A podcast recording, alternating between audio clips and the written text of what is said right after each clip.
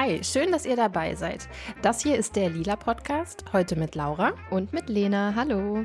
In der letzten Folge haben wir ja über Pornografie gesprochen und festgestellt, dass Porno und Feminismus sehr gut zusammenpassen, wenn die Faktoren stimmen. Heute in Teil 2 unserer Doppelfolge zum großen Oberthema Sexindustrie geht es um die Sexarbeit, also Sex oder sexuelle Handlungen im Tausch gegen Geld. Ja, und das klingt jetzt vielleicht erstmal nach einem großen Schritt, so vom Porno direkt rüber zur Sexarbeit. Tatsächlich aber gehört alles ja irgendwie mit allem zusammen und dazu hören wir jetzt auch noch mal kurz Pornografin Paulita Pappel, die ihr ja auch noch vom letzten Mal kennt. Ich denke letztendlich, dass alles, was mit Sexualität zu tun hat, eben unter diesen Überbegriff von Sexarbeit aufgefasst werden könnte. Die Vorteile, die ich daran sehe, das so aufzufassen, wäre eine größere Solidarität.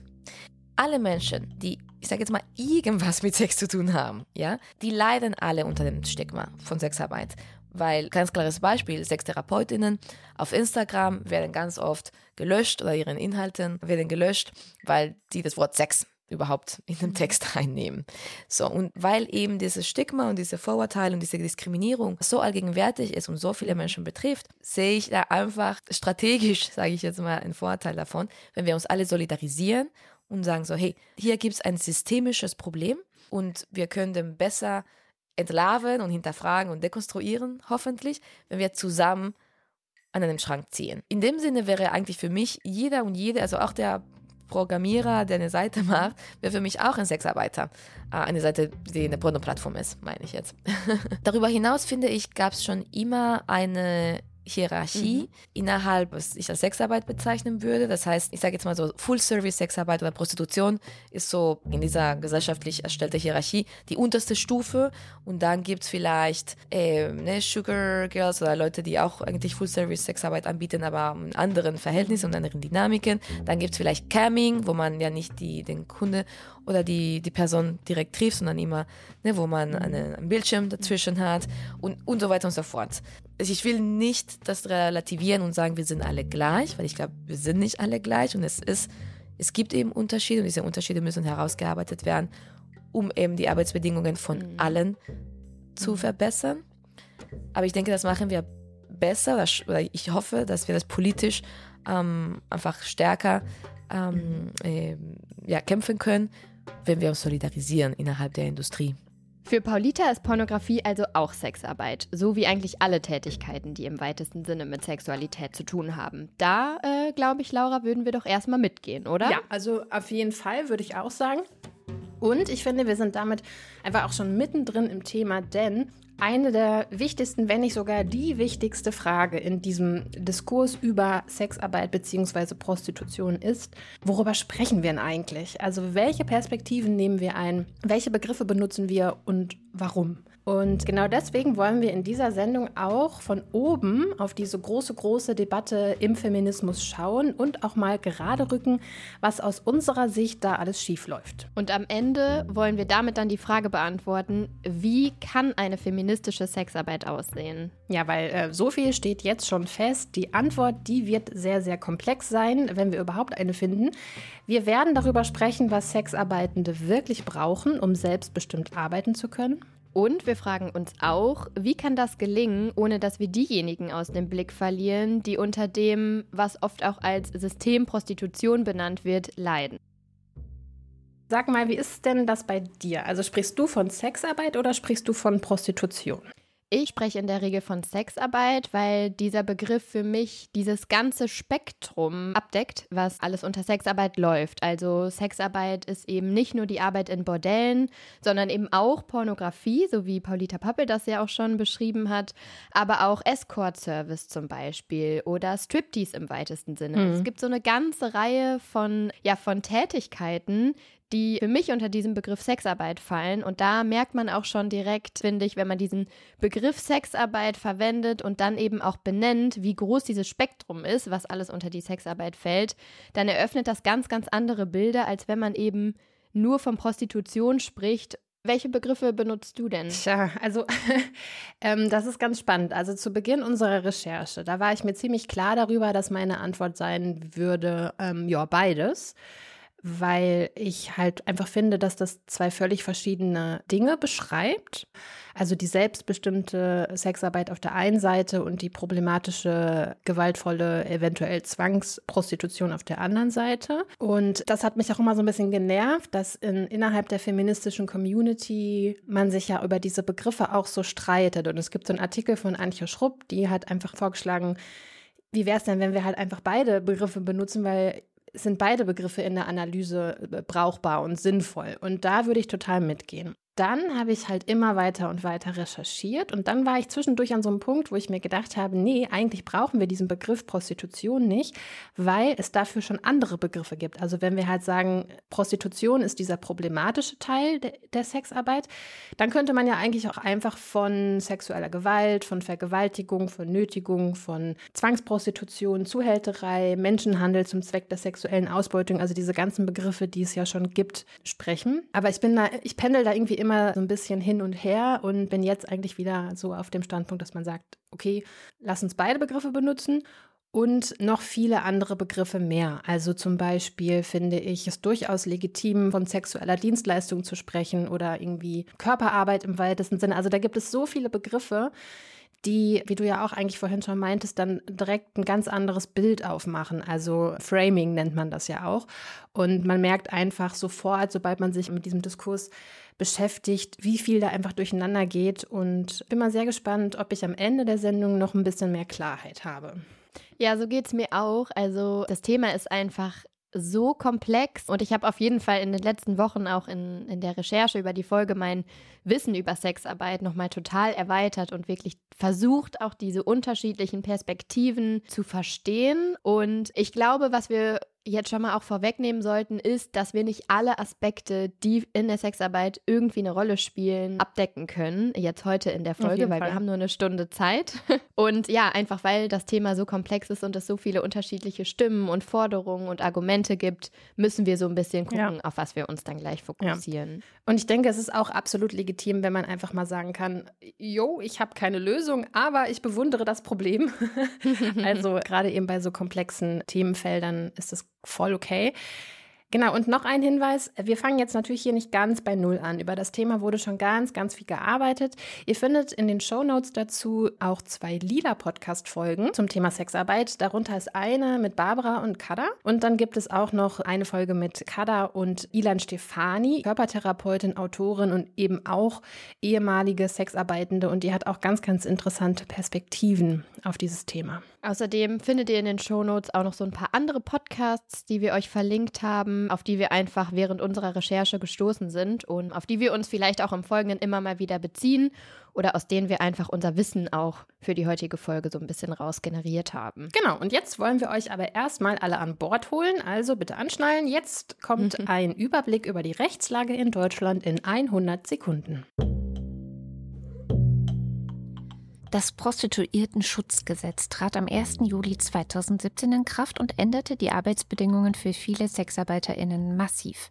Das Gesetz sollte Sexarbeitende, insbesondere Frauen, eigentlich schützen und die Sexarbeit als solche entstigmatisieren. Mit dem Gesetz wurde etwa eine Anmeldepflicht für Sexarbeitende und Bordelle eingeführt, die die illegale Durchführung von Sexarbeit ausschließen sollte.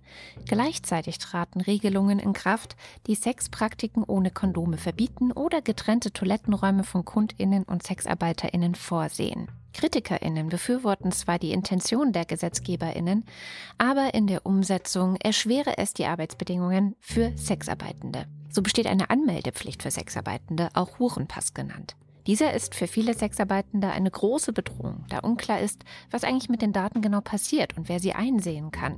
Dabei ist Anonymität für viele in der Branche ein hohes Gut. Ein unfreiwilliges Outing kann schwere Folgen haben. AbolitionistInnen fordern auch in Deutschland die Einführung des sogenannten nordischen Modells. Das bekannteste Element des nordischen Modells ist das Sexkaufverbot. Das bedeutet, dass diejenigen, die Sexarbeit in Anspruch nehmen, gegen das Gesetz verstoßen. Kriminalisiert wird also die Nachfrage und nicht das Angebot. KritikerInnen dieses Modells befürchten, dass sich die Lebens- und Arbeitsbedingungen von Sexarbeitenden dadurch weiter verschlechtern würden. Sie befürworten eine Politik, die dazu beiträgt, die Sexarbeit zu entkriminalisieren, zu entstigmatisieren und die Arbeitsbedingungen der Branche insgesamt zu verbessern.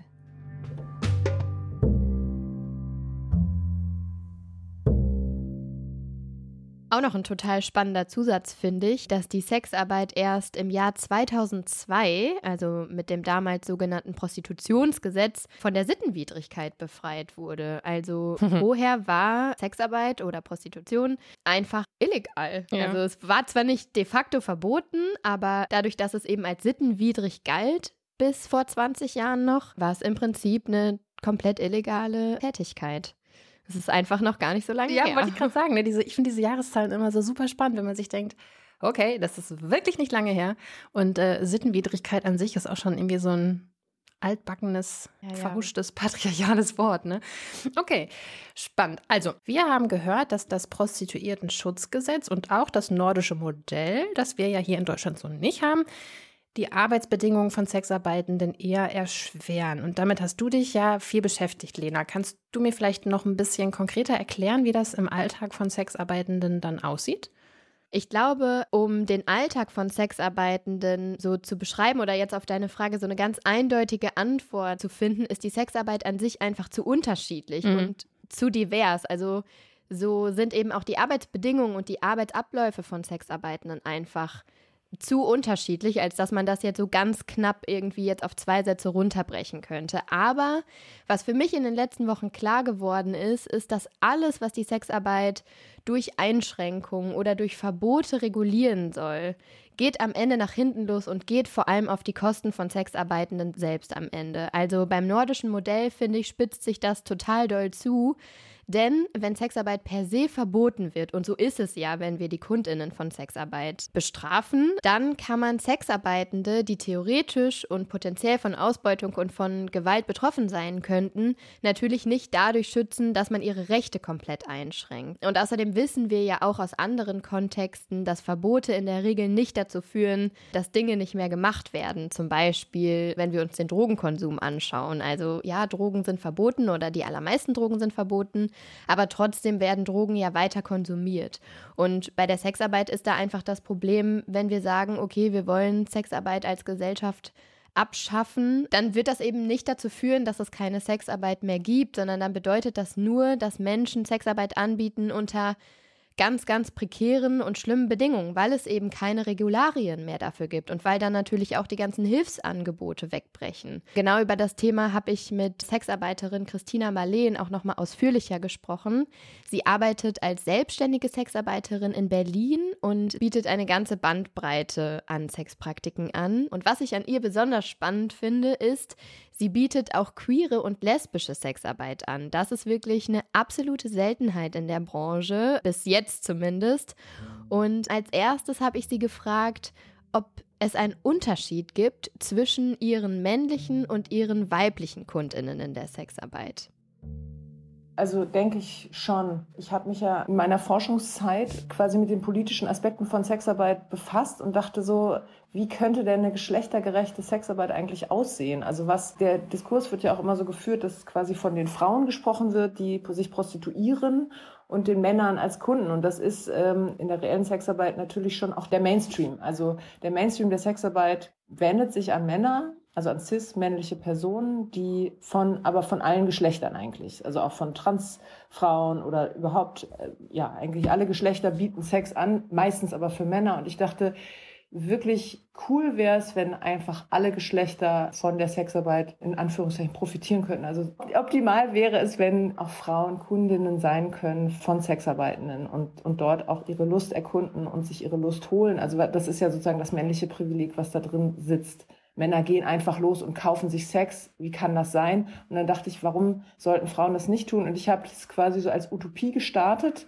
und einfach mal diesen Raum aufgemacht und ganz klar das Angebot ausgesprochen und war eigentlich immer sehr überrascht, wie stark die Nachfrage ist. Also bis jetzt, das übersteigt alles, was ich jemals geglaubt hätte. Also dass Frauen wirklich genau diesen Raum auch jetzt aufsuchen. Es braucht halt diese spezifische Einladung. Und ich würde sagen, der Unterschied hat was damit zu tun, wo Menschen halt gerade suchen. Also wenn sozusagen eine weibliche Sexbiografie, sage ich jetzt mal, nicht nur die Historie, das ist ja noch der kulturelle Körper, der ist ja noch älter. Aber in unseren Zellen sitzt ja eben jetzt nicht wahnsinnig, also in den letzten paar Jahrzehnten, ja, aber Sexual Empowerment für Frauen oder Menschen auf dem femininen Spektrum ist halt einfach immer noch sehr jung.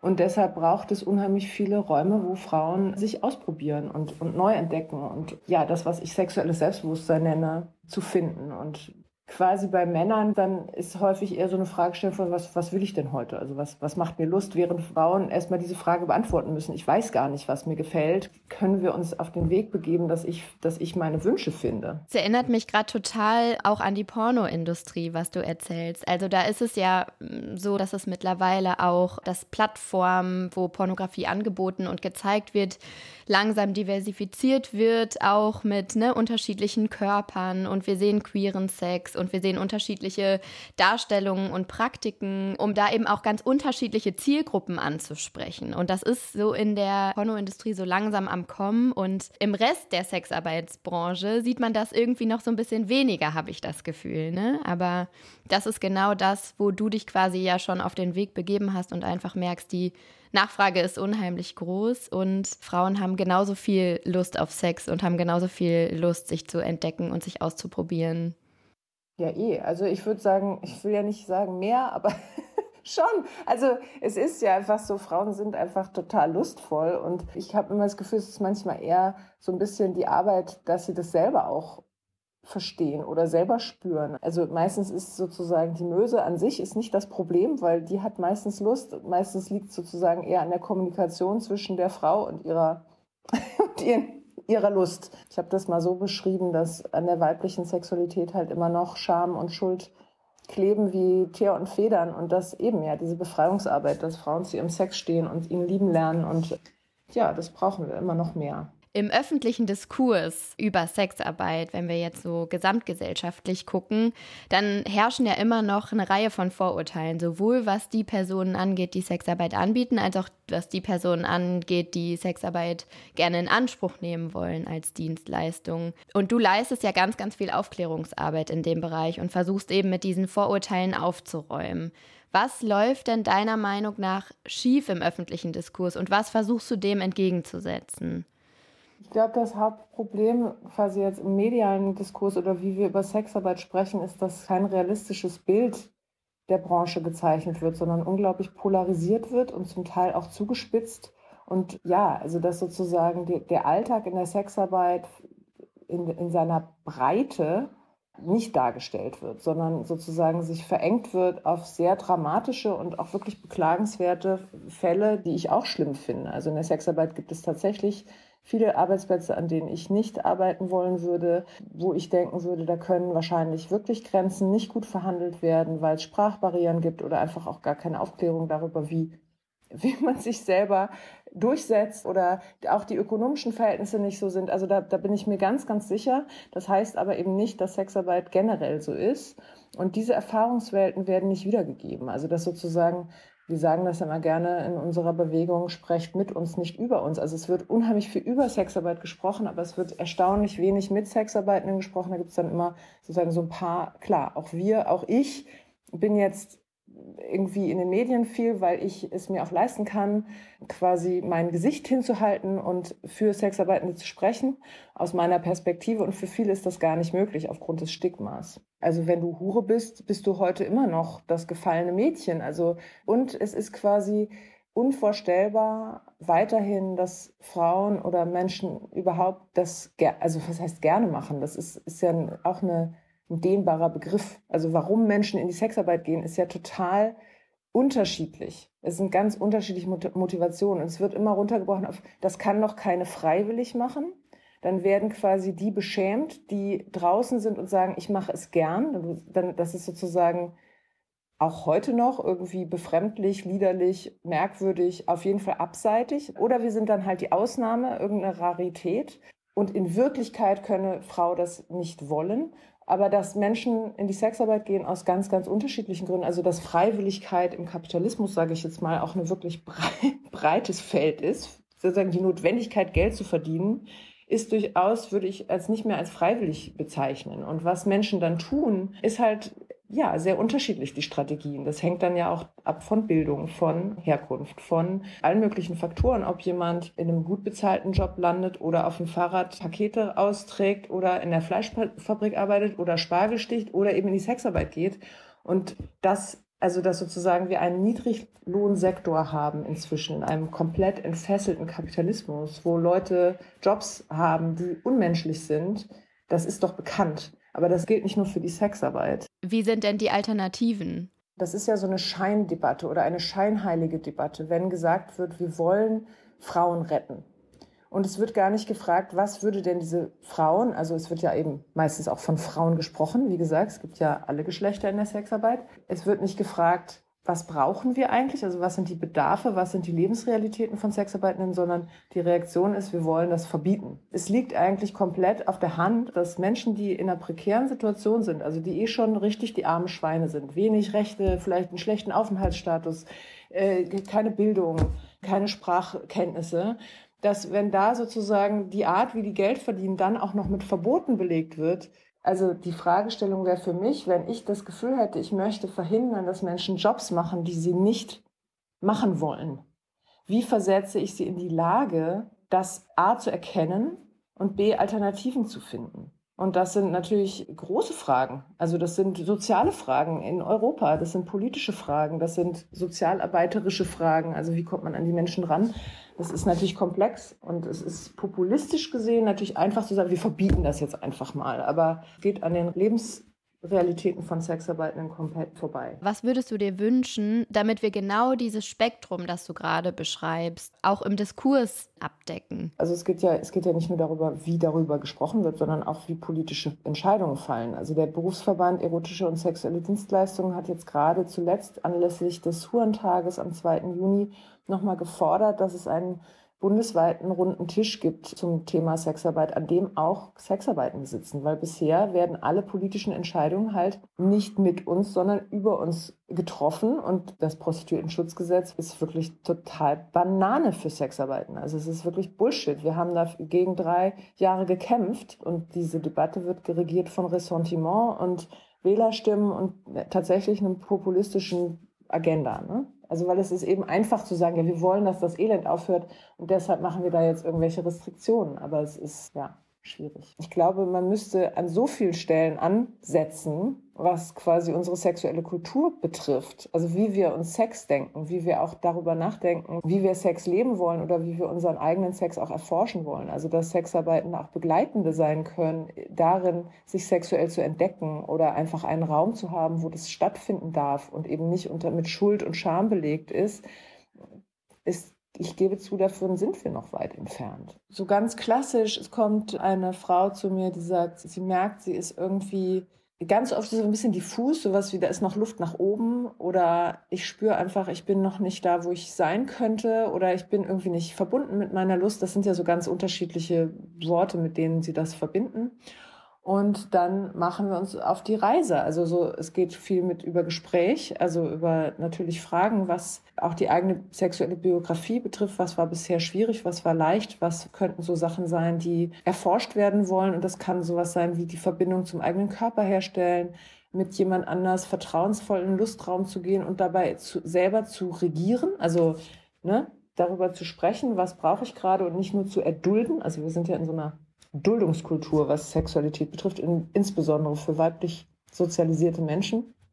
Ja, die kleinen Tabus im Körper aufzuspüren. Also wo ist was taub, wo ist was nicht mehr spürbar, wie können wir da gemeinsam hingehen. Also das ist dann schon fast eine therapeutische Arbeit, die ich dann mache. Das muss ich schon sagen. Also das sind ja auch Skills, die ich mir halt mit der Zeit angeeignet habe. Also ich hatte jetzt zum Beispiel einen absolut Beginner, also Menschen, die noch nie in ihrem Leben Sex hatten, obwohl sie vielleicht schon über 30 sind, also in dem, in dem Fall ein Mann. Und wir haben quasi über mehrere Sitzungen aufgebaut, wie funktioniert Kontakt, wie funktioniert Berührung. Also, und das auch wirklich so richtig von Anfang an so. Wenn jemand einfach keine Berührung erfahren hat oder gegeben hat im so erotisch-sinnlichen Kontext, dann ist das ein richtiger Aufbau. Am Ende stand dann eben auch das, also dass wir genitalen Sex hatten. Also das war sozusagen das allerletzte Glied der Kette und war wahnsinnig schön, muss ich sagen. Und es ist dann total gut, zu einer Sexarbeiterin zu gehen. Und dann erstmal in einem vertrauensvollen Rahmen. Es gibt keinen Performance-Druck. Das ist eines der wichtigsten Sachen. Also, dass sozusagen die, die Feldwald-Wiesensexualität ja immer von so viel anderen Faktoren noch durchwirkt ist von, wer macht was für wen, sehe ich gut aus, bin ich begehrenswert? Dieser ganze, also es gibt so viele Stressfaktoren, die auf dem Sex drauf sitzen, die, die er eigentlich nicht verdient hat. Und manche davon fallen weg, wenn man zu einer Dienstleisterin geht. Wir müssen uns jetzt auch nicht weiter treffen. Es geht wirklich um das hier und ich darf mich auf meine Bedürfnisse einlassen. Dafür habe ich bezahlt. Also das, was sozusagen sonst so zu so einer schrägen Geste, also was ja, was die Leute so, was ja auch der Sexarbeit vorgeworfen wird, ne, so eine äh, Kommerzialisierung oder Ver Verwertungslogik von Sex. In dem Fall ist es was ganz Positives. Dadurch, dass jemand mir Geld gibt, heißt es einfach, ich habe jetzt den Raum, um mich um diese Person zu kümmern. Also eine Psychotherapeutin spricht ja dann auch nicht über ihre Sorgen mit ihren Klienten, sondern es ist One Way und das ist voll entlastend für einen Moment. Das finde ich jetzt auch total interessant, weil du jetzt natürlich so ein ganz anderes Bild auch von äh, deinen KundInnen zeichnest, als das, was wahrscheinlich jetzt die allermeisten HörerInnen im Kopf haben, wenn sie an Sexarbeit und Prostitution denken. Also, ne, ja, was ist das für ein Bild, was man dann von ja sogenannten Freiern irgendwie hat, ne? Dass das alles irgendwie gewaltvolle sehr dominante ähm, Männer in der Regel sind, die sich einfach nehmen, was sie wollen, weil sie dafür bezahlt haben. Und das, was du jetzt beschreibst oder das, was du erlebst, ja, in deiner Arbeit, ist ja ein ganz, ganz anderes Bild.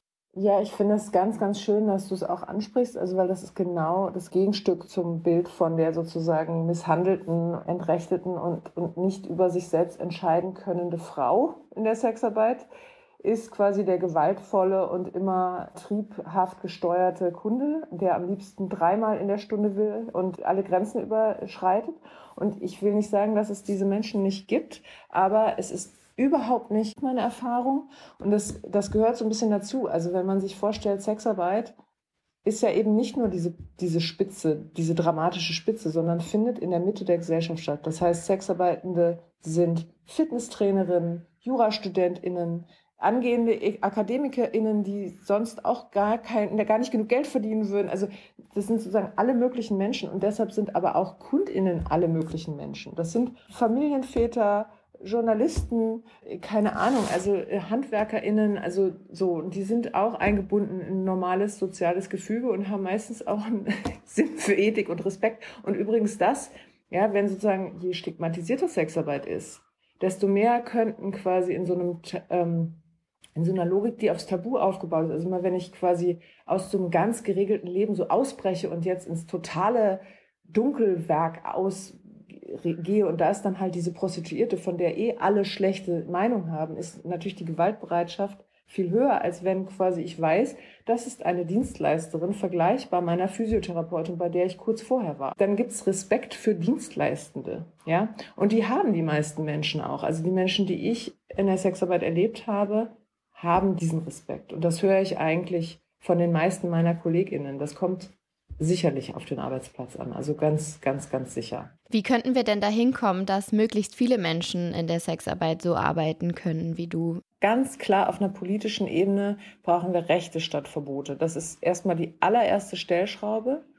Dann Information, also sozusagen Entstigmatisierung, breite Information über die Lebensrealität von Sexarbeitenden und auch wirklich ihre Bedürfnisse, tatsächlich Sexarbeitende sprechen lassen, auch was sie wirklich, was sie sich eigentlich wünschen, also was sie als Verbesserung ihrer Lebensbedingungen begreifen würden. Und aber auch, das würde ich jetzt auch nicht unterschätzen, die Bildung auch für Sexarbeitende, also quasi, und da finde ich, ist das so klar, dass dieser Diskurs überhaupt nicht abzukoppeln ist von sozusagen dem gesamtgesellschaftlichen Praxis von Sexualität. Also die Frage, wie fühle ich meine Grenzen? Wie kommuniziere ich meine Grenzen? Empowerment, also im, im weitesten Sinne, das ist quasi eine, wie eine Bildung, die jede Person, die überhaupt sexuell aktiv ist, eigentlich erfahren müsste. Für Sexarbeitende kommt natürlich noch dazu, also dafür gibt es zum Beispiel Peer-to-Peer-Projects, also was Hydra macht oder andere Beratungsstellen, quasi Sexarbeitende wirklich auf die Anforderungen ihres spezifischen Arbeitsplatzes ein bisschen vorzubereiten oder sie dabei zu unterstützen. Ja, also sozusagen breite Bildung auch für Sexarbeitende, die am besten natürlich staatlich bezahlt wäre. Was entgegnest du denn Menschen, die Sexarbeit per se verurteilen? Nee, ich würde dann ja erstmal fragen, warum. Oder ich glaube, dass eine Wurzel dieser Sexarbeitsfeindlichkeit immer auch ist so eine Sexfeindlichkeit und das aber auch verbunden mit einer manchmal mit einer Frauenfeindlichkeit. Und ich sage es jetzt ganz bewusst, weil über diesen Diskurs mit Sexarbeit auch immer verhandelt wird, was Frauen mit ihrem Sex machen dürfen. Was vorstellbar ist, was Frauen mit ihrem Sex machen und mit ihrem Körper machen und das, so, das auch noch nutzen, um ökonomisch selbstständig zu sein. Also das ist sozusagen, all solche kleinen Aspekte sind in diesem Diskurs über Sexarbeit drin. Dann gibt es häufig GegnerInnen, die sagen, man sollte Sexualität eben nicht einer Verwertungslogik unterwerfen. Dann denke ich irgendwie so, ja, aber sorry, also es gibt ja auch andere Sachen, die wir outsourcen, die völlig legitim sind, dass Menschen dafür bezahlt werden. Also, also, aber ich glaube, meistens läuft es wirklich auch darauf hinaus, dass Menschen sich wirklich nicht vorstellen können, wie man sowas Intimes, in Anführungszeichen, mit fremden Menschen machen kann. Nur, dass die halt dann ihre eigene Begrenzung, sag ich mal, jetzt ganz zärtlich, einfach auf andere übertragen. Also nur weil ich mir das nicht vorstellen kann und das finde ich halt einfach also eine Frau, die sexuell aktiv ist und das auch okay findet und dann noch dafür Geld nimmt und das auch okay findet, zu ja, beschämen oder als unmöglich zu erklären, halte ich nicht für feministisch.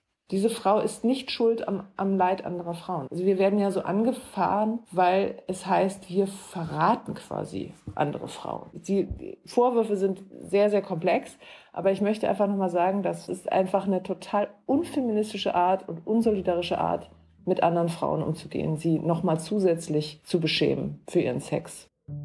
Also, ich weiß nicht, Laura, wie es dir ging, aber ich fand das Interview einfach so spannend mit Christina Marleen. Sie hat so interessante und spannende Sachen gesagt, so viel, über das ich so auch noch nicht nachgedacht hatte. Also ich könnte jetzt tausend Beispiele rausgreifen, aber ich versuche es mal mit einigen wenigen. Also so diese Aussage, die sie getroffen hat, dass es zutiefst sexistisch und antifeministisch sei, Frauen vorzuschreiben, was sie mit ihrem Körper machen dürfen oder mit ihrem Sex machen dürfen. Das ist so erstmal eine Aussage, die würde ich immer unterschreiben, total klar.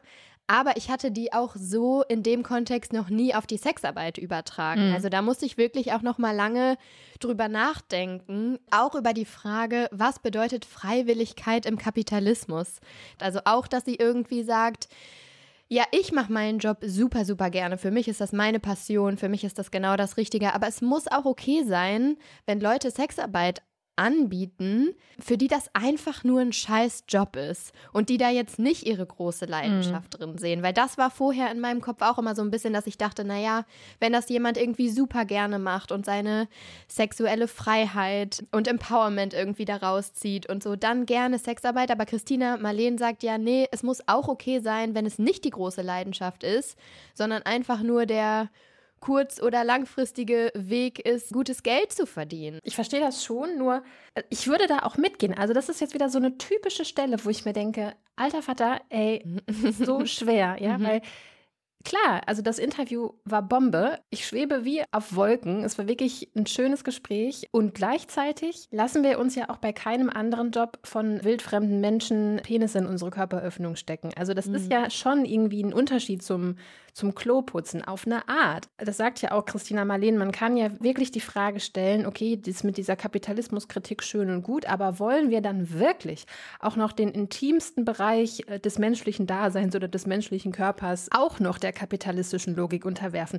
Und das war wieder so ein Punkt, wo ich das erste Mal, als ich diesen Satz gehört habe, ja, stimmt eigentlich, wollen wir das wirklich? Und im nächsten Satz, das hat Christina Marlene ja auch gesagt, ja, aber es ist ja vielleicht auch wieder nur meine Perspektive genau. auf, auf ja. Sex und auf ähm, sexuelle Praktiken und das, was Menschen als intim bezeichnen, da gibt es einfach Unterschiede von Mensch zu Mensch. Und solange man irgendwie mit seinem Körpergefühl fein ist, was ich halt auch nochmal sehr stark bezweifeln würde. Also, weil ich da gehe ich zum Beispiel sehr mit Ilan Stefani mit, die halt sagt, wir leben in einer hochtraumatisierten Welt. Also da sind wir auch wieder so ein bisschen bei diesem Porno-Thema vom letzten Mal. Es ist einfach schon wirklich oberstes Level und wirklich wieder sehr sophisticated, so dieses ganze Gespräch. So. Frauen müssen immer die Wahl haben dürfen, was sie mit ihrem Sex und mit ihrem Körper machen dürfen. Mhm. Und das finde ich irgendwie, das ist so ein Konsens, auf den wir uns irgendwie einigen können, finde ich. Denke ich auch. Also wir haben ja jetzt quasi über Freiwilligkeit im finanziellen Kontext gesprochen und wir dürfen halt nicht vergessen, dass es auch sowas gibt wie eine psychologische Freiwilligkeit oder psychische Zwänge. Also das wird, das wird auch oft irgendwie so, ja, vergessen und das ist etwas, wofür ich zum Beispiel Huschke Mau sehr dankbar bin Also Huschke Mau ist Autorin und Doktorandin und Aktivistin für das nordische Modell und eben auch Ex-Prostituierte. Also ich benutze jetzt ihre Selbstbezeichnung. Und äh, die hat das Buch geschrieben, Entmenschlich, das kürzlich erschienen ist. Und ich habe das zur Vorbereitung auf diese Sendung gelesen. Und ich muss sagen, ich, ich reibe mich an total vielen Stellen mit ihrer Position. Ich habe auch im Vorfeld ein paar Artikel von ihr gelesen, wo sie mitunter Dinge schreibt, wo ich sagen muss, nach meinem Dafürhalten grenzt das schon an Ableismus oder an Transfeindlichkeit. Mhm. Ich bin aber generell der Meinung, dass wir innerhalb der feministischen Community Punkte nicht unter den Tisch fallen lassen sollten oder nicht hören wollen sollten, nur weil sie von der falschen Person geäußert werden. So, also ganz grob kann man sich darauf, glaube ich, einigen, dass man mhm. einfach sagen kann, so, okay, das und das finde ich problematisch, aber ich höre mir das trotzdem an und das und das finde ich wichtig. Vielleicht hat sie trotzdem gute Punkte, die ja. zu dem Diskurs ja. irgendwie ja. was beitragen können. Ganz genau. Mhm. Und man muss einfach sagen, die Realität, die Huschke Mau in ihrem Buch beschreibt, ist einfach eine völlig andere Realität als die, die Christina Marleen beschreibt. Und mhm. trotzdem gibt es aber diese beiden Realitäten. Und ich habe ein paar Zahlen, besser gesagt, ist es nur eine Zahl. Ich habe mich zum Beispiel bei Arte mal umgeguckt. Es gibt bei Arte so einen Themenschwerpunkt Sex gegen Geld. Und da heißt es, dass ja, 90 Prozent der Sexarbeitenden zu ihrer Arbeit gezwungen werden, dass 90 Prozent aus dem Ausland kommen tatsächlich und dass 90 Prozent eben nicht registriert sind.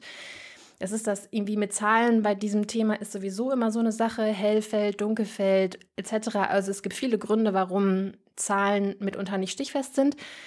Ich habe mich auch ein bisschen gewundert, dass diese Zahlen alle bei 90 mhm. liegen. Das fand ich schon ein bisschen seltsam, aber auf der anderen Seite denke ich, Arte ist wirklich eine verlässliche Quelle.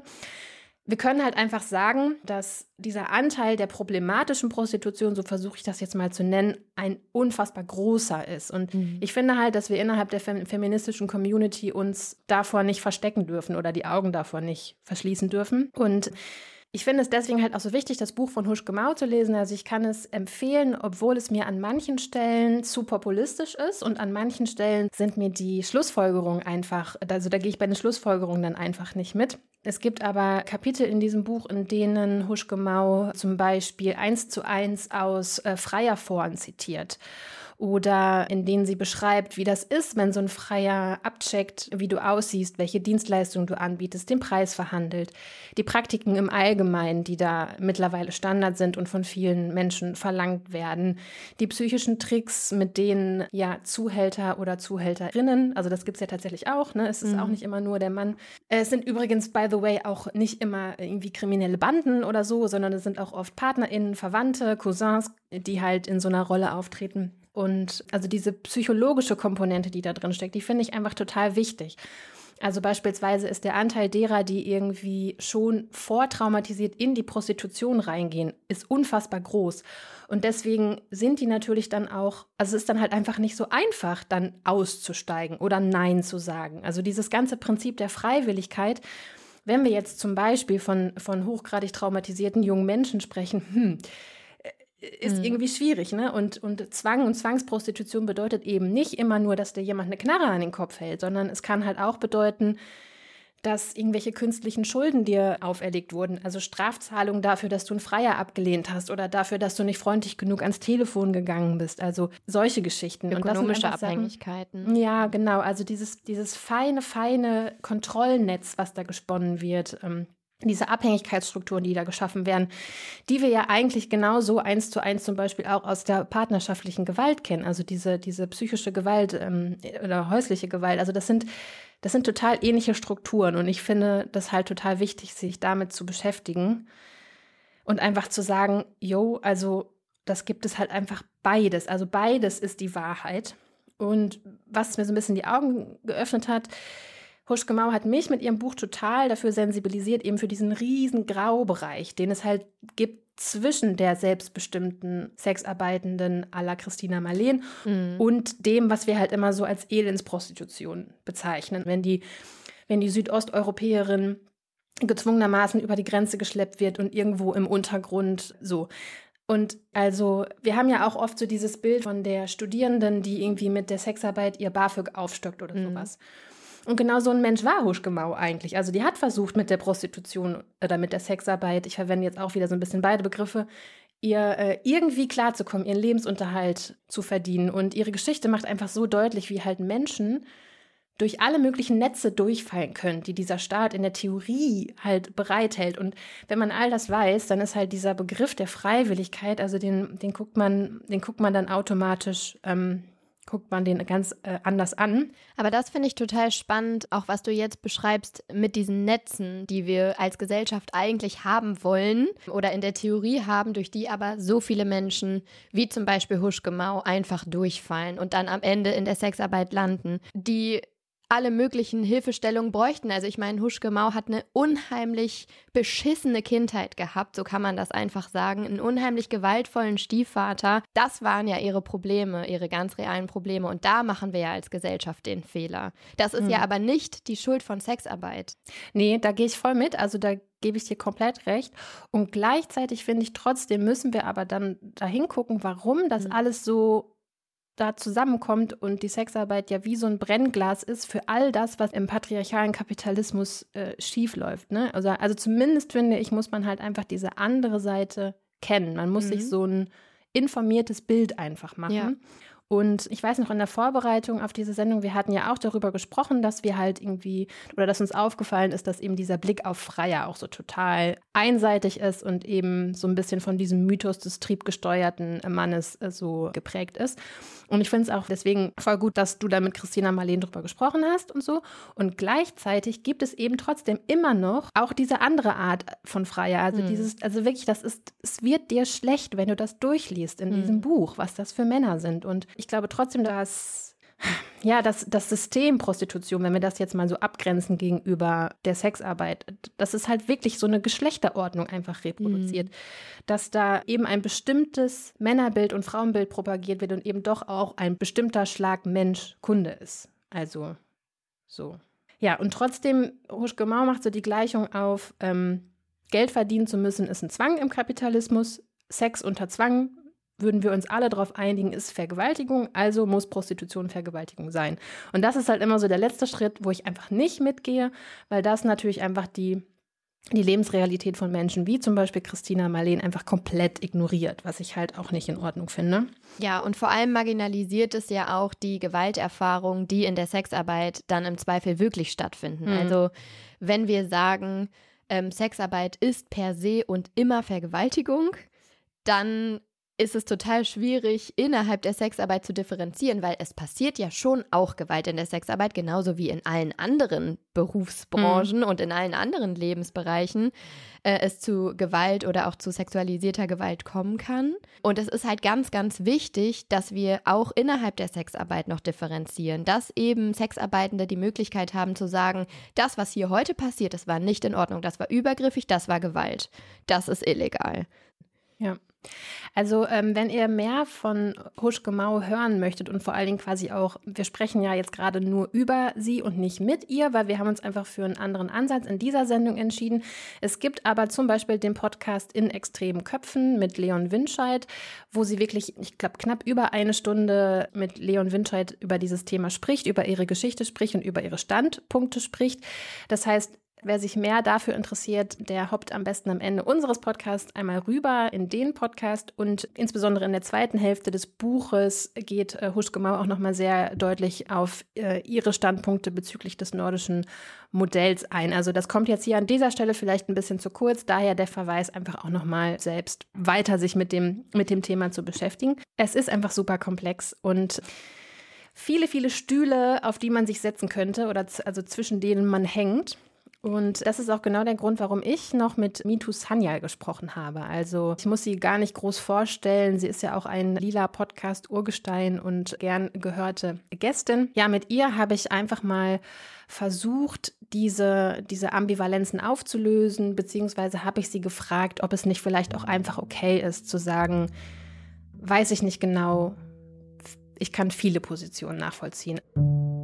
Sexarbeit gut finden müssen oder so. Ich finde, da braucht es kein klares Ja oder Nein. Irgendwie, da hat jeder irgendwie das Recht, alles so zu denken, was er oder sie möchte. Ich finde tatsächlich zu der Frage von verbieten oder nicht verbieten, da habe ich eine politische Haltung zu, weil ich halt verbieten, ähm, also da gibt es ja ganz viele Studien zu, irgendwie, wie dramatisch sich das auf die Leute, die man ja schützen möchte, auswirkt, nämlich auf irgendwie Sexarbeiterinnen. Und also deshalb irgendwie fände ich es ja toll, wenn Leute eine Haltung zu haben, aber natürlich braucht man die nicht. Also ich glaube, für mich der Hauptunterschied ist wirklich, worüber reden wir? Reden wir über Sexarbeit oder reden wir über Zwangsprostitution? Und das wird ja ganz, ganz häufig durcheinander geworfen. Dass dann Leute irgendwie erzählen, wie schrecklich es ist, wenn Menschen dazu gezwungen werden, wo ich sage, ich glaube, da gibt es überhaupt niemanden, der sagen würde, nein, das ist aber super kann Sexarbeit jenseits von Zwangsprostitution stattfinden? Das ist ja die große, große Debatte. Und die Leute, die für verbieten sind, die sagen ja eigentlich, alles ist Zwang und deshalb ist diese Unterscheidung falsch. Und ich gehöre zu denen, die sagen, nein, es gibt irgendwie, also da, da würde ich auch sagen, da gibt es auch ganz viele Studien zu, auch internationale Studien. Also was so irgendwie Arbeitszufriedenheit angeht, die Wahrscheinlichkeit, dass Menschen innerhalb der nächsten fünf Jahre ihren Beruf wechseln werden. Das sind ja immer so Marker. Und die ist relativ normal in der Sexarbeit. Ebenso auch wie, wer arbeitet darin. Also das ist halt auch viel, viel diverser, als man glaubt, dass der irgendwie Schulabschluss, den Menschen haben, wenn sie in der Sexarbeit arbeiten, über dem Durchschnitt der Bevölkerung liegt. Es ist eben nicht nur arme, irgendwie ungebildete Menschen arbeiten darin. Nein, nein. Und dann habe ich das Gefühl, beide Seiten beanspruchen so ein bisschen die, die Mehrheit für sich. Und so wie ich jetzt die dürftigen oder, naja, also nicht komplett ähm, stichfesten Zahlen deute, ist es ja aber schon so, dass die Seite der selbstbestimmten Sexarbeitenden numerisch gesehen sehr viel kleiner ist als die Seite, die ich jetzt mal als die problematische Prostitution bezeichnen würde. Und mein Eindruck ist aber der, dass eben die selbstbestimmte Sexarbeit gerade medial so eine gewisse Überrepräsentanz erfährt. Würdest du da mitgehen? Ist das ein Bubble-Phänomen? Natürlich ist es auch ein Bubble-Phänomen, weil irgendwie die Feminismen und gerade die neuen Feminismen ja irgendwie überhaupt den Bereich Sexarbeit ähm, auch in einem posi positiv besetzten, in, in, in Anführungszeichen, nicht für sich entdeckt haben, aber den auch weil alle Schwarze und diese ganze irgendwie ähm, Sexkaufverbots irgendwie Kampagne so sehr die andere Seite bedient hat, dass man so ein bisschen automatisch auf die irgendwie halt, wir sind gegen Verbote Seite ja fast gedrängt wurde. Also ich habe mich mit dem Thema mehr oder minder nicht beschäftigt gehabt und dann hat alles Schwarze diese Kampagne angefangen und ich kam gerade von einem Workshop zurück bei Annie Sprinkle und äh, die meisten, also die haben sich dann immer alle vorgestellt, die meisten von denen waren Sexarbeiterinnen und ich habe gemerkt an mir selber, dass ich dachte, oh, das sind ja ganz normale Frauen. Also ich war so ein bisschen erschrocken über mich selber, dass ich das dachte. Also wie, wie komme ich da drauf? Warum denke ich, die sind nicht normal? Was würde da nicht normal bedeuten? Und ähm, Damals hatte die Specs jemanden gesucht, also eine Feministin gesucht, die dazu schreibt. Und relativ wenige wollten sich dazu äußern. Und ich habe dann gesagt, ich mache das und dann angefangen zu recherchieren. Und da war ich dann tatsächlich relativ schnell, relativ schockiert, weil die Zahlen, mit denen Alice Schwarzer und diese Antikampagnen arbeiten, die kann man halt wirklich nachvollziehen. Wo kommen die her und welche Thinktanks haben sich irgendwann überlegt, wir brauchen diese Zahlen, wir müssen diese Zahlen launchen, um tatsächlich die Regierungen dazu zu bringen, Sexarbeit zu verbieten. Das kann man an jedem einzelnen Punkt sehr, sehr gut nachvollziehen. Also auch immer diese 40.000, das ist eine ganz beliebte Zahl, 40.000 Sexarbeiterinnen oder 400.000 oder so. Also die kommen immer wieder, werden, damals war es die Fußball-WM, werden zur Fußball-WM nach Deutschland eingeschleust und die gab es dann aber so überhaupt nicht. Und das ist einfach ein sehr, sehr diverses Arbeitsfeld. Also auch wo fängt Sexarbeit an und wo hört sie auf? Also was ist mit den Webcam-Girls? Irgendwie ist das dann schon Sexarbeit oder nicht? Was ist mit, ähm, ähm, wie heißt es, äh, sexueller, Gott, wie heißt es? Ähm, wenn du mit Menschen mit körperlichen Einschränkungen Sexualassistenz, das ist das Wort, Dankeschön, mhm. nachdem ich gesucht habe. Irgendwie fällt das darunter. Was ist mit dem ganzen Tantra-Bereich? Das war ja auch in den, in den Gesetzesgebungen jetzt, die das regulieren sollten. Fällt da Tantra drunter? Fällt da Tantra nicht drunter? Diese ganzen irgendwie Tantra-Massagen und so weiter.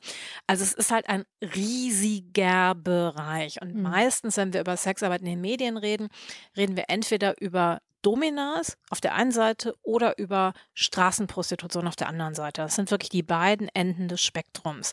Also irgendwie was Arbeitsbedingungen angeht, ist Straßenprostitution so der wahrscheinlich prekärste Teil irgendwie der Sexarbeit. Und was Privilegien angeht, ist es wahrscheinlich als Domina der, der privilegierteste Teil. Ja, genau. Und in der Mitte ist irgendwie einfach diese Grauzone, über die ich auch gleich noch kurz sprechen möchte. Ich hatte mir noch ein, zwei Sachen notiert, einfach Dinge, auf die ich gestoßen bin. Zum Beispiel lese ich häufig, und das leuchtet mir auch irgendwo total ein, dass die Ablehnung von Sexarbeit eine ganze Menge damit zu tun hat mit internalisierter Frauenfeindlichkeit und eben auch immer noch der Tabuisierung von weiblichem Sex und weiblicher Lust. Und auch da gehe ich total mit. Und oh Gott, wenn sie dann dafür auch noch Geld nimmt, das geht ja gar nicht.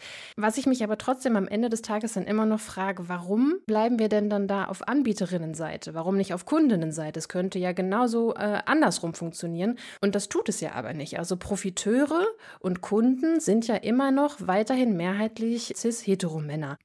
Naja, ich denke, die Schieflage hat ja ganz, ganz viel damit zu tun. Äh, A, leben wir im Kapitalismus. Es ist halt immer noch so, dass Männer ähm, in Deutschland im Durchschnitt mehr verdienen. Es ist aber auch so, dass der Gedanke, dir als Frau Sex zu kaufen unglaublich schambesetzt ist.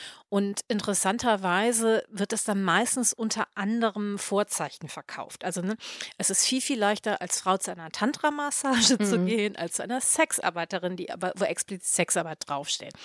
Also ne, es ist, also die Verkaufslabel müssen auch anders gesetzt werden. Vielleicht wäre es umgekehrt auch nett, das für Männer anders auszudrücken. Sexarbeit hat ja so den, den Beigeschmack von Bedürfnisanstalt, wo du denkst, ja, natürlich haben Menschen Bedürfnisse. Ich habe ja mit Scarlett Harlett, ähm, die den Begriff Sexarbeit geprägt hat, irgendwie gesprochen. Und das fand ich total toll. Also, dass sie, sie hat ja das erste Mal Sex verkauft und nach den Spiegel geguckt und gedacht, ich muss jetzt ein ganz anderer Mensch sein. Und irgendwie geguckt, ich habe die rote Linie überschritten. Aber guckt sie zurück, na, war keine rote Linie. Und man hat sich ja deshalb dafür entschieden, ich nehme einen Begriff wie Sexarbeit um auch Arbeitsrechte einklagen zu können, aber irgendwie, um es auch von diesem Stigma zu befreien, also von dem Hurenstigma zu befreien. Mm, ja, und äh, auch ihr Körper war wahrscheinlich noch da, obwohl so viele so gerne sagen, Prostituierte oder Sexarbeitende verkaufen ihre Körper. Genau, genau. Niemand hat sie gekauft, sondern eine Dienstleistung wurde verkauft. Da ist noch eine Sache, die ich noch nicht so richtig für mich gelöst habe. Und zwar ist das mein Eindruck, dass die Debatte, wie sie momentan geführt wird oder wie ich sie wahrnehme, ich habe da so eine gewisse Sorge, dass die halt einfach irgendwie so eine super äh, privilegierte Debatte aus dem bequemen Elfenbeinturm heraus ist und ich fühle mich tatsächlich total in diesem Spagat zwischen, ich möchte nicht übergriffig sein, also ich halte es für absolut unemanzipatorisch und unfeministisch anderen Frauen oder Menschen im Allgemeinen was vorzuschreiben. Ich frage mich gleichzeitig aber schon, wo die Grenze zum Realitätsfern oder zum, zum Ignorieren äh, verläuft, weil irgendwo ist da ja schon auch ein Risiko, dass wir irgendwie nicht richtig hingucken. Ich persönlich glaube, es muss sich nicht widersprechen. Also wenn halt irgendwie die Frage ist, ist Sexarbeit immer Ausbeutung oder ist immer vollständig selbstbestimmt, dann wird es natürlich ausgeblendet. Mhm. Also weil irgendwie da müssen alle total glücklich sein und Happy Hookers und irgendwie alles wunderbar. Aber natürlich, äh, wenn du es Arbeit nennst, musst du über Arbeitsrechte reden und du musst über Arbeitsbedingungen mhm. reden und Arbeitssicherheit und so weiter und so weiter und so weiter. Und das ist ja in gewisser Weise für mich erst die Voraussetzung dafür, auch Arbeitssicherheit herstellen zu können. Weil das ist ja das Gemeine. Sobald du etwas verbieten willst, irgendwie ist es auch völlig egal, ob du die Arbeitsbedingungen verbessern möchtest. Man will es ja sowieso eigentlich komplett verbieten. Also muss man überhaupt nicht über Arbeitsbedingungen reden. Das ist ja so ein bisschen, es ist eben nicht versucht worden, aber so hat es sich ja angehört mit diesem Prostituierten-Schutzgesetz, dass da gesagt wurde, ja, wir wollen dann aber mehr Sicherheit schaffen, de facto Und das, da gibt es ja auch Evaluationen mhm. drüber. Irgendwie sind aber die Arbeitsbedingungen deutlich verschlechtert worden. Also ne, angefangen bei sowas wie, dass irgendwie diese Wohnungsbordelle, sobald sich zwei Leute zusammengetan haben, in der Form nicht mehr möglich waren, weil man dann ganz viele Bauschutzbedingungen erfüllen musste, die diese großen Bordelle natürlich ohne Probleme erfüllen können. Ja. Da sind die Arbeitsbedingungen aber eben nicht besser. Oder in der Regel nicht besser. Also es mag ja sein, dass es da irgendwie die großen Ausnahmen gibt, das weiß ich ja gar nicht. Und so weiter. Und das heißt, in diesem schwarz schwarz-weiß, es ist alles ganz toll oder ganz schlecht. Irgendwie können wir überhaupt nicht auf Details gucken. Mhm. Und es sind ja eben nicht nur Sexarbeiter, Sexarbeiterinnen. Also von dem Hurenstigma werden ja zum Beispiel auch Angehörige von SexarbeiterInnen äh, so massiv mitgetroffen. Also Kinder, Geliebte, Ehepartner und so weiter und so weiter. Und das sind ja auch Sachen, auch da ist es einfach wichtig, irgendwie, es kann ja nicht sein, dass du einen Beruf aus allen rausnimmst. Das kann man ja machen, hm. Ähm, aber du kannst es nicht machen, wenn dieser Beruf de facto, also ne, die Jure nicht abgesichert ist. Also das kannst du natürlich als ethische Diskussion machen, wenn alle alle Sicherheiten haben. Also ich würde gerne in der Form ethisch über den Beruf Soldat, Soldatin reden. Mhm. Also ne, riesige irgendwie Traumarisiko ähm, und so weiter und so weiter und so weiter. Kann es ethisch sein, dass man Menschen dazu ausbildet, andere Menschen umbringen zu müssen? Was ist mit körperlicher Selbstbestimmung? Also die ganzen Fragen, ähm, die du auch an SexarbeiterInnen stellen kannst. Irgendwie kannst du bis auf den, den Sexaspekt natürlich auch an Soldaten, Soldatinnen stellen. Würde ich mir nicht anmaßen. Mhm. Also ich gehe davon aus, dass Menschen da häufig selbstbestimmte Entsch Entscheidungen zu getroffen haben. Im Moment gibt es einen Krieg und die, die Leute, die in diesem Krieg irgendwie ziehen, können nicht entscheiden, möchte ich das jetzt oder möchte ich das nicht. Und deshalb, ja, also ich finde, man kann über jeden Beruf reden, aber die sind im Moment nicht juristisch bedroht davon, dass wenn ich drüber rede, dass die morgen nicht mehr arbeiten mhm. dürfen. Und und das finde ich halt das Schwierige. Also ich finde es völlig in Ordnung zu sagen, ich habe ein riesiges Problem damit, wenn Menschen irgendwie sexuelle Dienstleistungen verkaufen. Es ist eine Debatte, die finde ich auch nicht uninteressant. Ich finde sie nicht persönlich jetzt nicht so interessant, aber irgendwie, aber ich kann nachvollziehen, dass es da Punkte drin gibt. Aber nur wenn es eine eine Rechtssicherheit gibt. Mhm. Ja, mir fällt gerade so ein, der Beruf des Schlachtens oder so, den Ach, könnte man ja eigentlich unter ähnlichen Kriterien angucken. Da gibt es ja ganz viele Überschneidungen, also auch gerade was Menschenhandel angeht, im, im Bereich der irgendwie Großschlachthöfe und so weiter.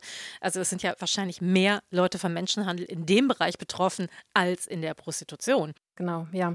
Nochmal einmal zu den Verboten. Das Verbot oder die Verbote, das kann irgendwie wirklich nicht so der Weisheit letzter Schluss sein. Da gehe ich auch mit. Unter anderem wird ja auch argumentiert, weil es ja entsprechende Gesetze bereits gibt. Also beispielsweise Gesetze zur Zuhälterei, zum Menschenhandel oder eben Verletzung der sexuellen Selbstbestimmung, Vergewaltigung als Straftatbestand. Also in der Theorie äh, ist ja all das, was wir uns so unter Zwangs- und Elendsprostitution vorstellen, vorstellen, irgendwo gesetzlich, also in den Gesetzen als Straftat, hm, ich sage jetzt mal abgesichert. Also es gibt da bereits Gesetze für, nur sie funktionieren ja auch oft nicht, weil eben objektive Kriterien fehlen, weil Definitionen unklar sind. Und ich sehe da schon teilweise auch Parallelen in puncto psychische Gewalt oder Coercive Control oder so weiter. Also das sind ja Dynamiken, die man auch sogar aus intimen Partnerschaften oder eben aus der sogenannten häuslichen Gewalt kennt. Klar ist auch nicht die, nicht die Sexarbeit als solche ist das Problem, sondern einfach die Bedingungen, unter denen sie geleistet wird. Und trotzdem äh, meine Frage, was, was machen wir denn damit? Jetzt? Glaube, wenn wir uns massiv für bedingungsloses Grundeinkommen einsetzen, werden ganz, ganz, ganz viele Menschen wirklich nicht mehr in der Sexarbeit arbeiten. Ganz viele werden es aber nach wie vor tun. Also, so das heißt, dann haben wir zumindest im Bereich Armutsprostitution da zu einem großen Teil erstmal draußen. Und das ist auch ein relativ realistischer Kampf. Also ich gehe davon aus, bedingungsloses Grundeinkommen werden wir wahrscheinlich in unserem Leben noch erreichen können. ähm, ich glaube, wir haben als Feministin einfach das Problem, wir haben ja relativ wenig Kontakt ansonsten mit dem Gesetz. Also so, ne? Wir sind jetzt keine Berufskriminellen oder, oder, oder. Denn ähm, die Erfahrung mit dem Gesetz ist, es kann einfach nicht schützen. Also der Gedanke von irgendwie, es gibt Gesetzeslücken, ist einfach eine, die dem Gesetz so nicht gerecht wird, weil das, das Gesetz hat gar nicht die Aufgabe, lückenlos schützen zu können, sondern irgendwie, da geht es halt häufig darum, so die Spitzen zu vermeiden. Und es ist wirklich etwas, was einen immer wieder sehr hilflos macht, wo das Gesetz nichts machen kann. Also ich war letztens bei dieser Bundestagskommission der, der, der Prostitution eingeladen. Und ich war eine der Speakerinnen, die andere war eine Journalistin, die zu Loverboys ganz viel recherchiert hat. Und das ist irgendwie, das ist ganz schrecklich. Das sind irgendwie Männer, die ähm, Frauen in so abhängige Liebesbeziehungen bringen und dann, ah, irgendwie wir, damit wir uns irgendwie, weiß ich nicht, ähm, eine Wohnung kaufen können, ein Geschäft eröffnen können, irgendwie ähm, musst du auf den Strich gehen und dann, also wirklich so ganz schreckliche Verhältnisse, hat einen ganz entsetzlichen Fall geschildert, wo ich sagen muss, ja, der ist entsetzlich, aber auch mit einer neuen Gesetzgebung wirst du da nicht drankommen. Das ist halt der Trick. Und sogar wenn du irgendwie Sexkauf an jedem Punkt verbieten würdest, wird sie das in der Illegalität machen. Also da, das ist überhaupt nicht die Frage. An diese missbräuchliche Beziehung kommst du damit nicht ran. Was du machen kannst, ist Leuten realistische Ausstiegschancen zu geben, sie darin aufzufangen. Und was du auch machen musst, ist, du musst aufpassen, dass du sie nicht zusätzlich kriminalisierst. Und das ist ja ein Riesenproblem. Also wenn du sie zusätzlich kriminalisierst, ist der Schritt, sich selber Hilfen zu holen, weil damit irgendwie sagst du ja, dass du ein Verbrechen begangen hast. Also bringst dich in viel größere Gefahren, noch viel schlimmer. Und das ist ja eins dieser Probleme, mit den ähm, Zwangsberatungen im Moment durch die Gesundheitsämter. Also was ja eine der Folgen des Postschutz G ist. Und dass die Gesundheitsämter gesagt haben, wir haben Vertrauensbeziehungen aufgebaut. Leute haben uns gesagt, wo Sachen auch schief gelaufen sind. Und diese Vertrauensbeziehungen werden jetzt dadurch zerstört, dass die Leute angewiesen sind und uns natürlich die richtige Geschichte erzählen müssen, damit sie von uns irgendwie den Beratungsschein kriegen. Und das ist halt tragisch. Und an ganz vielen Punkten gibt es wirklich Sachen, die wirklich schief laufen, wo die Gesundheitsämter gerne helfen würden, wo irgendwie ähm, die, die Frauen auch gerne Hilfe kriegen würden und wo es aber trotzdem gesetzlich nicht möglich ist. Und ich glaube, dass dieser Reflex zu sagen, wenn wir verbieten, dann wird alles besser. Der ist total nachvollziehbar, aber leider ist er nicht realistisch. Also wenn wir etwas verbieten, wird es dadurch eben nicht automatisch besser werden. Wir müssen vielleicht nach nachhaltigeren Lösungen suchen. Okay, also ich glaube, ich bin jetzt tatsächlich ein Stückchen weiter und habe den ein oder anderen Augenöffner aus diesen beiden Gesprächen mitgenommen. Mhm. Da ist zum einen die Idee, dass Gewaltprävention ja eben auch dadurch erreicht werden kann, dass man den Beruf aufwertet und entstigmatisiert. Das ist schon mal eine Idee, mit der ich was anfangen kann. Dann finde ich es auch absolut logisch, dass man Menschen nicht hilft, indem man ihnen Alternativen nimmt, sondern nur indem man ihnen Alternativen, also mehrere Alternativen gibt. Was mir auch nochmal total geholfen hat, ist diese Sichtweise, man muss Sexarbeit nicht gut finden, um sich dafür einzusetzen, dass sie als Beruf anerkannt wird. Also man kann ja immer noch irgendwie darüber diskutieren und unterschiedliche Meinungen haben und man muss diesen Beruf auch nicht für sich irgendwie als erstrebenswert oder so bezeichnen, um eben einzusehen, dass es aber eben Arbeitsrechte für Sexarbeitende braucht und Bedingungen, die ihnen irgendwie gut tun oder in denen sie ihre Arbeit ausführen können. Und zu guter Letzt, und das halte ich eigentlich so für mit das, das größte Missverständnis innerhalb dieses Diskurses, es heißt eben nicht, dass man das System Prostitution und die Gewalt, die darin stattfindet, verharmlost, wenn man sich dafür einsetzt, dass Sexarbeit als Beruf anerkannt wird. Also das finde ich ist wieder so ein Punkt, wo man sieht, dass es total hilfreich ist, beide Begriffe zu benutzen und mehrere Perspektiven einfach einzunehmen.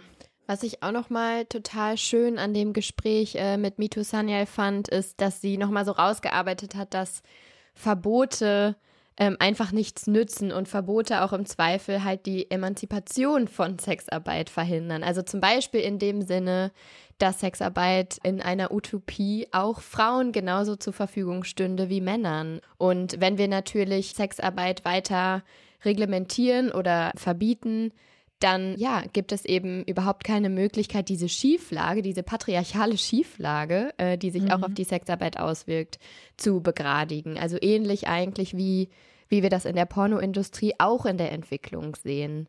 Und was ich auch nochmal total spannend fand an dem, was sie gesagt hat, ist, dass wir nicht zu hohe Erwartungen an Gesetzgebung generell haben dürfen.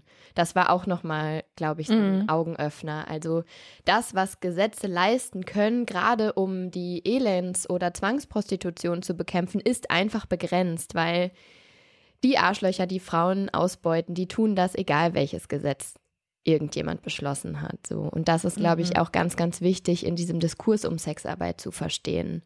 Wir sind uns darüber einig, das Verbot, das kann es irgendwie nicht sein. Dann lass uns doch mal drüber nachdenken, was brauchen wir stattdessen. Und ich denke, es wird schnell klar, dass man viel, viel, viel, viel früher ansetzen muss und das Problem viel, viel, viel, viel größer ist. Also mir fällt jetzt zum Beispiel ein, ja, sowas wie psychologische Bildung, also äh, Psychoedukation schon in der Kindheit am allerliebsten, ja, irgendwie sexuelle, äh, sexuelle Aufklärung, ähm, Körperarbeit, all diese Dinge, die irgendwie dazu führen, Gleichberechtigung zu schaffen. Während ich das sage, denke ich halt auch gleichzeitig schon wieder, naja, aber irgendwie ist das ja auch alles ein bisschen unrealistisch, ne? Also ich weiß dauert nicht, halt ewig. Genau, es, es dauert ewig, aber es gibt ja auch noch andere ähm, Ansätze, die wir als Gesamtgesellschaft irgendwie erstmal in die Hand nehmen könnten. Mhm. Also Mito Sanyal hat einiges genannt, wie zum Beispiel bedingungsloses Grundeinkommen. So, ich fand das irgendwie auch ganz schön, dass sie so gesagt mhm. hat, wir werden das wahrscheinlich noch erleben. Das hat mich total fröhlich gemacht irgendwie, dass ja. sie da so optimistisch ist. Neben den gesamtgesellschaftlichen Aufgaben gibt es natürlich auch Veränderungen in der Sexarbeit selber, die die Arbeitsbedingungen in der Sexarbeit verbessern könnten. Also wenn wir zum Beispiel darüber nachdenken, dass in Prostitutionsstätten oder in Bordellen zum Beispiel Gewerkschaften sich etablieren könnten, mhm. um eben auch für Arbeitsbedingungen zu verhandeln oder dass es eben Beratungsangebote gibt, die mehrsprachig sind und die flächendeckend irgendwie eingesetzt werden. Es dürfte auch nicht so viele Restriktionen von der Politik geben, die auch dazu beitragen, dass die Sexarbeit weiter stigmatisiert wird und und weiter irgendwie auch, ja, so ein bisschen im, im, im Untergrund tätig sein muss. Und da, da gibt es so eine ganze Reihe natürlich auch von kleinen Dingen, die man ändern könnte. Ausbau der Gesundheitsversorgung für Sexarbeitende fällt mir zum Beispiel noch ein, dass die sich einfach zu jeder Zeit kostenfrei gesundheitlich beraten lassen könnten oder medizinisch versorgen lassen könnten. Das fände ich total super. Und natürlich müssen wir auch über Umstiegsmöglichkeiten oder Ausstiegshilfen nachdenken in der Prostitution. Dass einfach Sexarbeitende, die sich dazu entscheiden, diesen Beruf nicht weiter ausführen zu wollen, diesen Ausstieg eben möglichst leicht haben, da Hilfestellungen auch an die Seite bekommen und ja, gleichzeitig natürlich auch Alternativen aufgezeigt kriegen. Also ich glaube, es ist, es ist beides. Es sind diese großen großen gesellschaftlichen Aufgaben, ne, wo du jetzt auch erstmal sagst, boah, wie sollen wir denn da jemals hinkommen? Und gleichzeitig könnte man aber auch an so kleineren Stellschrauben schon drehen, um die Arbeitsbedingungen der Sexarbeit zu verbessern. Für mich bleibt ein gewisser Beigeschmack. In dem Sinne, dass ich mir denke, wenn jetzt eine Frau in der Sexarbeit, die eben in die, dieser problematischen Form der Prostitution nachgehen muss, auch aus welchen Gründen auch immer, wenn die jetzt unsere Folge hören würde, hätte wahrscheinlich am Ende dann trotzdem immer nur noch ein, ja, ein trauriges Lachen übrig für das, was wir beschrieben haben. Also das ist halt einfach der Bereich, den man nicht so ohne weiteres lösen kann. Mhm. Ja, definitiv. Also wir haben jetzt ja schon auch festgestellt, dass ganz, ganz viele Dinge schieflaufen und das hat ja sogar auch Christina Marleen gesagt, dass es ganz, ganz viele Jobs und Arbeitsbereiche ähm, gibt, in denen sie so nicht arbeiten wollen würde, in denen Frauen und Sexarbeitende äh, nicht gut verhandeln können, in denen eine äh, selbstbestimmte Arbeit nicht möglich ist und das müssen wir natürlich bekämpfen mit den unterschiedlichsten Mitteln und Maßnahmen. Und da ist es einfach ganz, ganz wichtig, dass sich Leute dafür einsetzen. Gleichzeitig ist mir das eben auch ganz wichtig, diesen Diskurs auch ganzheitlich abzubilden. Dass wir nicht nur über die ganz problematische Art der Sexarbeit reden und nachdenken, sondern wirklich auch versuchen, die Wirklichkeit abzubilden, mhm. indem wir eben auch diese anderen Geschichten erzählen und auch diese ja. anderen Stimmen hören. Und das ist uns, glaube ich, ganz gut gelungen so. Und am Ende bleibt natürlich trotzdem diese, diese Utopie irgendwie, dieser, diese Frage, dass ich mir denke, boah, wie geil könnte Sexarbeit auch sein, wenn wir eben nicht in diesem Patriarchat leben würden. Also Sexarbeit ohne Patriarchat, ohne Sexismus, ohne strukturelle Gewalt von Männern an Frauen wäre einfach eine ganz, ganz andere Sache. Und Sexarbeitende wie Christina Marleen leben diese Utopie für sich ja schon. Und ich würde mir einfach unheimlich wünschen, dass alle Menschen, die Bock auf Sexarbeit haben, so arbeiten könnten. So, und damit sind wir auch am Ende der Sendung angekommen, beziehungsweise am Ende dieser Doppelfolge. Mir hat es wie immer mega viel Spaß gemacht. Ich habe unheimlich viel gelernt. Ich hoffe, dass es euch auch gut gefallen hat. Und wenn ihr noch mehr von uns hören und sehen wollt, dann folgt uns doch gerne auf Instagram oder Twitter. Wir freuen uns darüber, mit euch in Austausch zu gehen. Gebt uns gerne auch Feedback ja, zur Folge. Und dort gibt es auch auf Instagram übrigens jeden Montag einen feministischen Buchtipp von uns. Und dort stellen wir euch unsere unsere aktuellen Lieblingsbücher vor. Helft uns außerdem gerne, den Lila Podcast auch in Zukunft weiterzuführen, indem ihr uns finanziell unterstützt. Das geht über Steady, über Patreon oder per Direktüberweisung. Und alle Infos dazu findet ihr auf lila-podcast slash unterstützen. Außerdem helft ihr uns sehr, indem ihr eine Bewertung auf iTunes dalasst. Das hilft nämlich anderen, unseren Podcast zu finden. Und dort freuen wir uns natürlich auch immer über liebes Feedback von euch. Der Lila Podcast ist eine Produktion von Haus 1. Am Mikrofon heute waren Laura Lukas und Lena Sindermann. Der Schnitt ist von äh, mir, Laura. der, der Schnitt ist von Laura Lukas und Katrin Rönecke hat das Sounddesign und die Musik gemacht. Und unser schickes Cover ist von Slinger Illustrationen.